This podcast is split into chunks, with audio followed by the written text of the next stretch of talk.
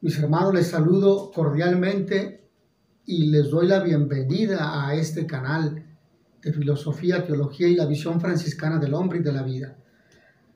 Los invito a que hablemos ahora de la segunda parte sobre el testimonio del purgatorio. Y en la primera parte sobre el testimonio respecto a esta realidad escatológica, el purgatorio, allí hablábamos de, de un estrato, de un nivel alto, alto del purgatorio. Ahora les quiero hablar sobre un nivel que considero es, yo me imagino, es un lugar, un lugar, vamos a hablar para que se pueda entender de lugares, sabiendo que el purgatorio no es un lugar, sino es un estado o situación existencial. Pero para su comprensión entonces me, me referiré en términos de lugar.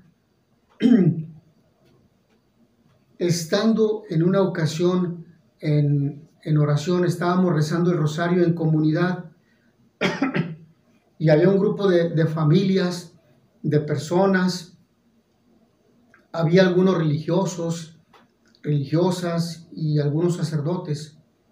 Entonces estábamos frente a una imagen de la Virgen de Guadalupe que estaba como la imagen en, un, frente a nosotros, como una especie de altar. Y cuando estábamos rezando los, los misterios del rosario, yo repentinamente em, me perdí del lugar, perdí, perdí como conciencia del lugar en el que yo estaba. Repentinamente yo ya empecé a escuchar las oraciones de las personas que estaban en torno a mí, adelante, a los lados, ya las, em, las comencé a escuchar como lejanamente, lejos. Y yo seguí en oración, pero también ya no escuché mi voz entonces ya estaba yo orando mentalmente. Yo mentalmente seguí diciendo, Dios te salve María, llena eres de gracia. Cuando yo pierdo esta, como esta especie de, de, contacto con, con, con, las personas con las que yo estaba rezando el rosario, yo mm, me veo veo que estoy en un lugar oscuro y solo. En ese lugar se percibía soledad y oscuridad. Es, lo que yo percibía. Era una oscuridad intensa, intensa. Y era un silencio también total, total. Se sentía pesada la soledad y la oscuridad. Era pesado. Entonces yo me vi ahí y no me quería mover no quería hacer movimientos, pero decidí caminar porque dije, ¿dónde estoy? En ese momento yo ya no, ya no seguí en oración, porque yo tomé conciencia del lugar donde estaba. Ya no estaba con el grupo de personas en oración, sino estaba en ese lugar ahora. Y comencé a caminar para conocer un poco, pero ese esa determinación de caminar me llevó a vencer. Primero tuve que vencer el, como la incertidumbre y, e incluso un poco el temor. ¿Dónde estoy? ¿Por qué está oscuras aquí? Cuando comienzo a caminar, comienza como a, a ver como una especie de aclararse el lugar, como una especie de luz, pero no, no se, no, o sea, se conserva la, la oscuridad pero comenzó a haber un poco de luz, un poco de luz. Entonces, cuando yo voy caminando repentinamente me doy cuenta que había alguien sentado hacia mi lado derecho. Era una persona que estaba sentada, pero esa persona estaba sumida como en, su interior, como en sus pensamientos. Estaba esa persona ahí. Esa persona al principio no me vio, pero en un momento ella, ella me, me ve y como me voltea a ver, pero no, no emite ninguna palabra, absolutamente nada. La persona comienza ahí y repentinamente la persona comienza a emitir como quejidos, pero sigue sumida en ella misma, no, no se levanta, permanece sentada esa, esa persona, ahí en su lugar. Yo doy como una especie de vuelta hacia la persona y voy hacia un lugar como hacia el lado izquierdo de esa persona y ahí, ahí tomo asiento, instintivamente tomé asiento ahí. Entonces yo cuando, cuando estoy ahí sentado, comienzo a tomar mayor conciencia del lugar. Es un silencio total. Nadie habla. Todos están, están inmersos en sí mismos. Todos están en silencio y, y de repente se escuchan quejidos, voces de, como de personas que comienzan a lamentarse, a quejarse, a quejarse. El ambiente es tan denso del silencio y de la soledad que se siente uno aprisionado ahí en ese lugar. Y ese es el sufrimiento que se experimenta ahí, que yo experimenté. Soledad, tristeza, aislamiento de los demás. Hay más personas, pero cada uno está en sí mismo. Y a cada uno se le viene a, aquellos pensamientos em, vividos en, la, durante toda la vida, los pensamientos sobre todo de no haber amado en torno a la caridad, en los momentos de caídas, los momentos sobre todo de haber perdido la oportunidad de amar a Dios, de adorarlo, de acercarse, tal vez acercarse a los sacramentos.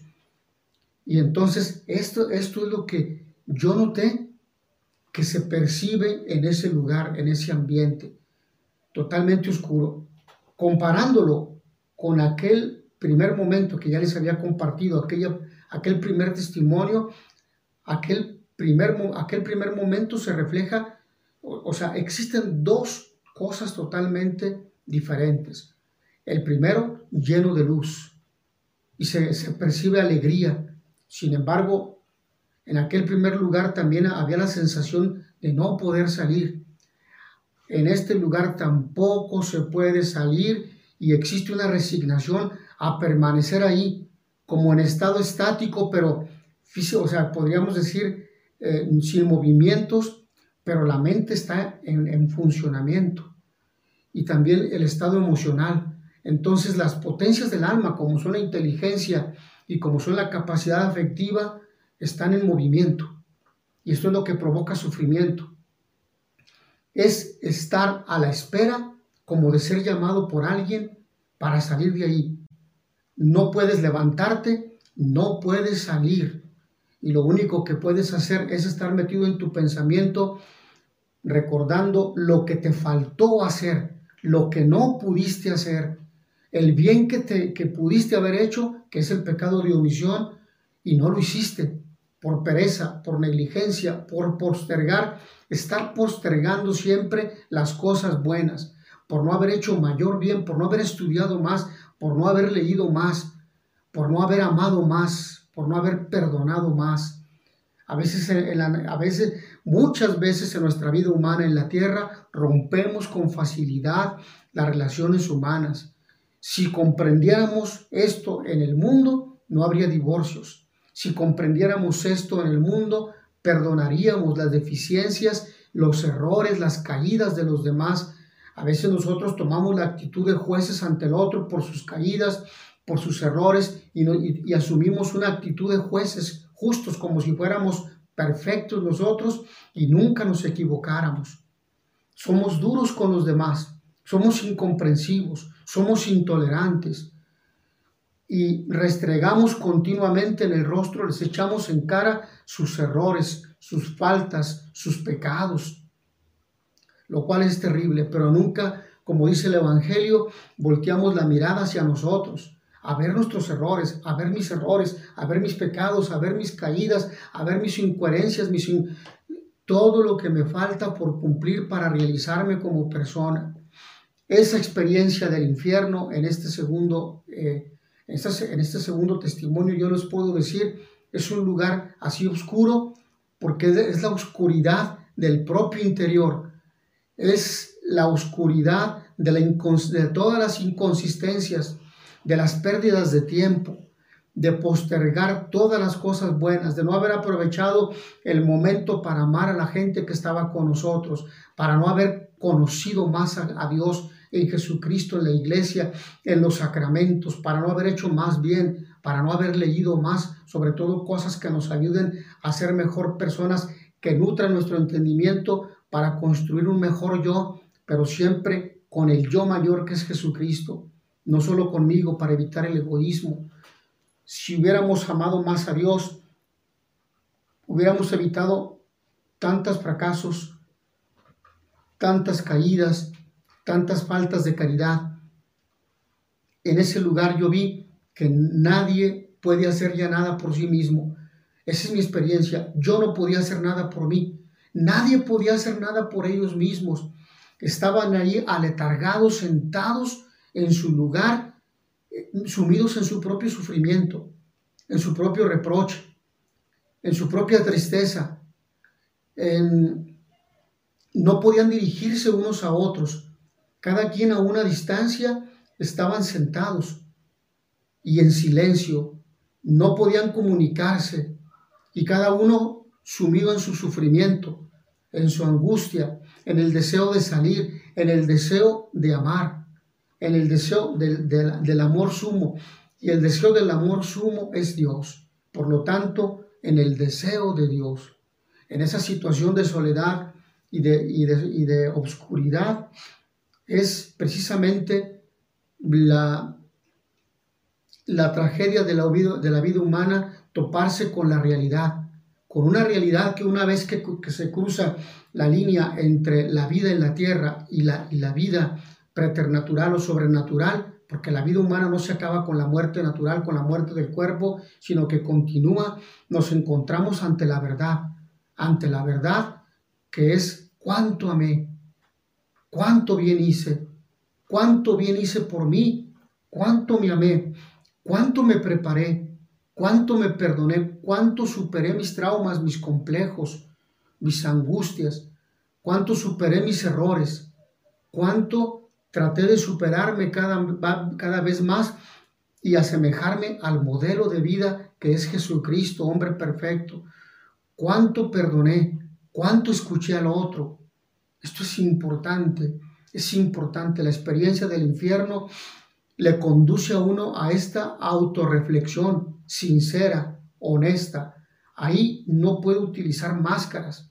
Ahí estoy ante mí, Ahí estoy desnudo ante, ante, ante mi realidad, ante lo que en verdad soy, ante lo que yo quiero, necesito. Y nos damos cuenta que lo que más necesitamos es el amor incondicional de Dios. El purgatorio es esto. Y, de ahí no se podía salir hasta ser llamados. Está en espera. No puedo hacer nada por mí mismo. No puedo hacer nada por mí mismo y no puedo hacer nada por el otro. Cada quien está ahí esperando, esperando. Esta experiencia también me condujo a pensar que mientras vivimos en la tierra, podemos hacer todo lo que se necesite, todo, todo, todo. Amar, orar, arrepentirse, cambiar, ser mejor persona, ser mejor cristiano, ser mejor papá, ser mejor mamá, mejor esposo, esposa, ser mejor hijo, ser mejor estudiante, ser mejor trabajador, ser mejor persona, mejor ciudadano, construir una, sociedad en la vida, construir un Estado mejor, verdaderamente humano, que no promueva, que no vote a favor de leyes contrarias a la vida humana. Entonces, esta, esta es la reflexión.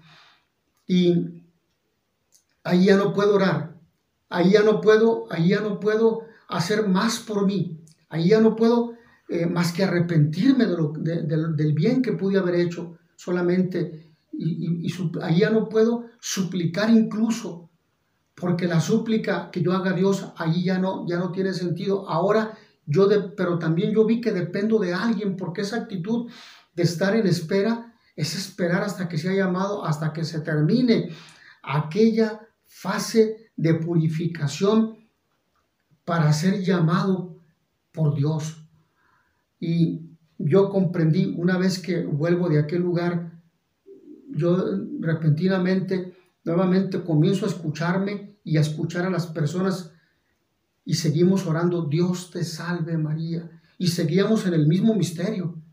Estábamos en el tercer misterio. No habíamos terminado el tercer misterio.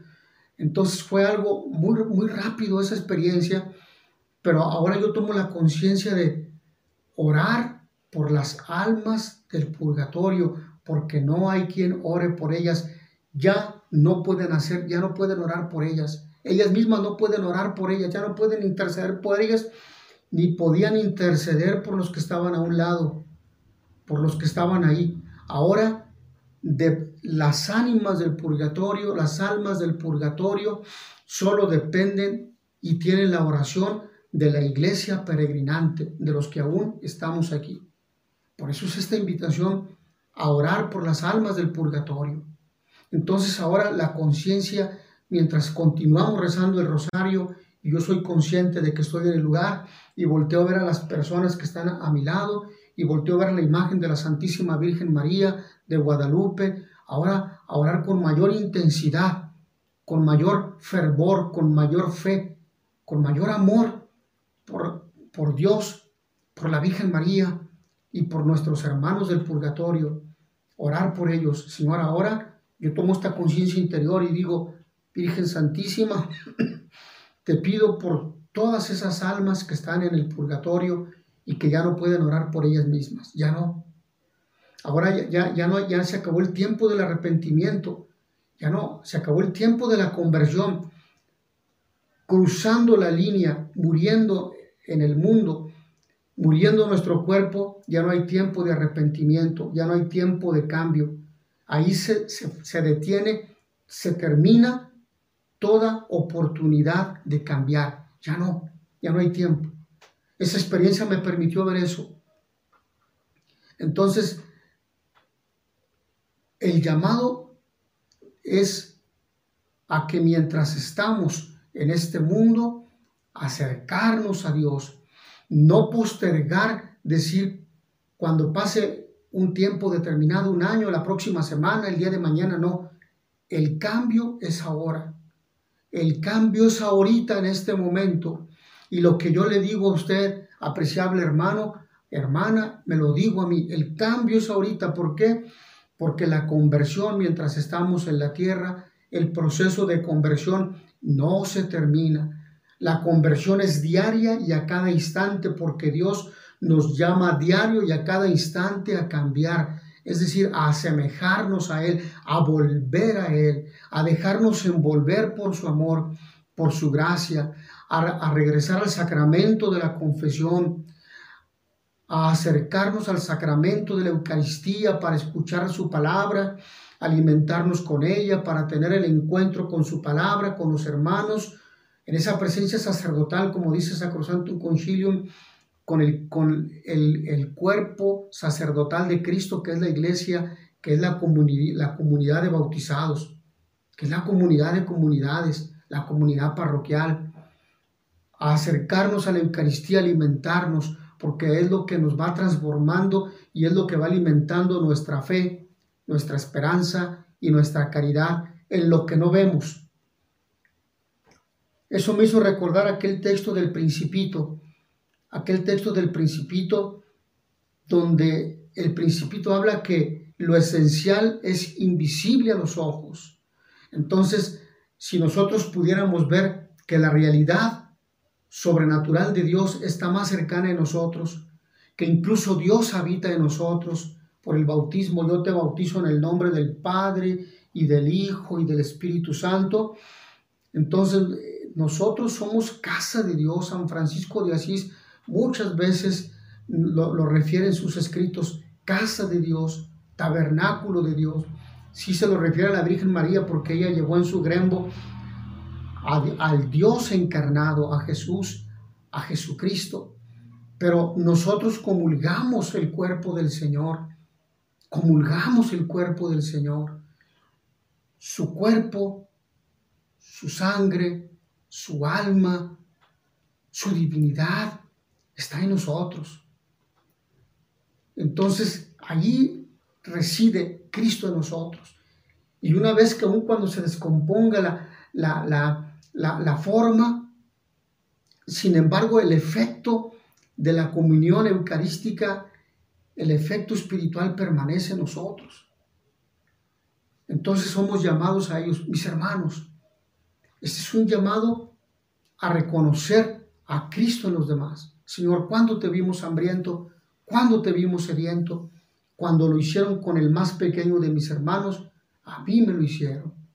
Y el llamado del Señor, ustedes son sal y luz de la tierra, llamados a anunciar, a vivir, a vivir en esta experiencia de vida cristiana del bautismo, en la oración, en la Eucaristía, en la confesión, en el rezo del rosario, que nuestro corazón esté unido a Jesús para que vayamos deseando estar con Él, para que, para que vayamos añorando desde ahora el cielo y para que vayamos haciendo experiencia de Dios en la tierra por la práctica del amor, del perdón, del servicio, por la práctica de la caridad, viendo en cada hermano el rostro de Cristo.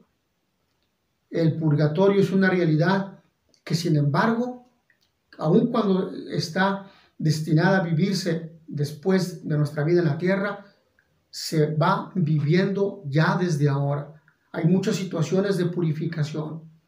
una enfermedad repentina que causa dolor y que a veces es prolongada, un sufrimiento por tantas situaciones sociales que viven muchos pueblos en el mundo, la corrupción, el hambre, la falta de trabajo, la pobreza material. Pero cuando se ofrece a Dios todo esto, vamos purificando nuestras culpas, nuestros pecados, acercarse al sacramento y vivir con alegría nuestra vida humana, nuestra vida cristiana, vivir en amor, vivir en perdón, vivir en reconciliación y en, y en servicio. Mis hermanos, esta experiencia finalmente me ha hecho comprender el valor de la oración por las almas del purgatorio, la oración de intercesión, orar ahora por ellos, pedir a, Dios continuamente mi conversión, pedir la conversión de los demás, pedir la conversión del mundo.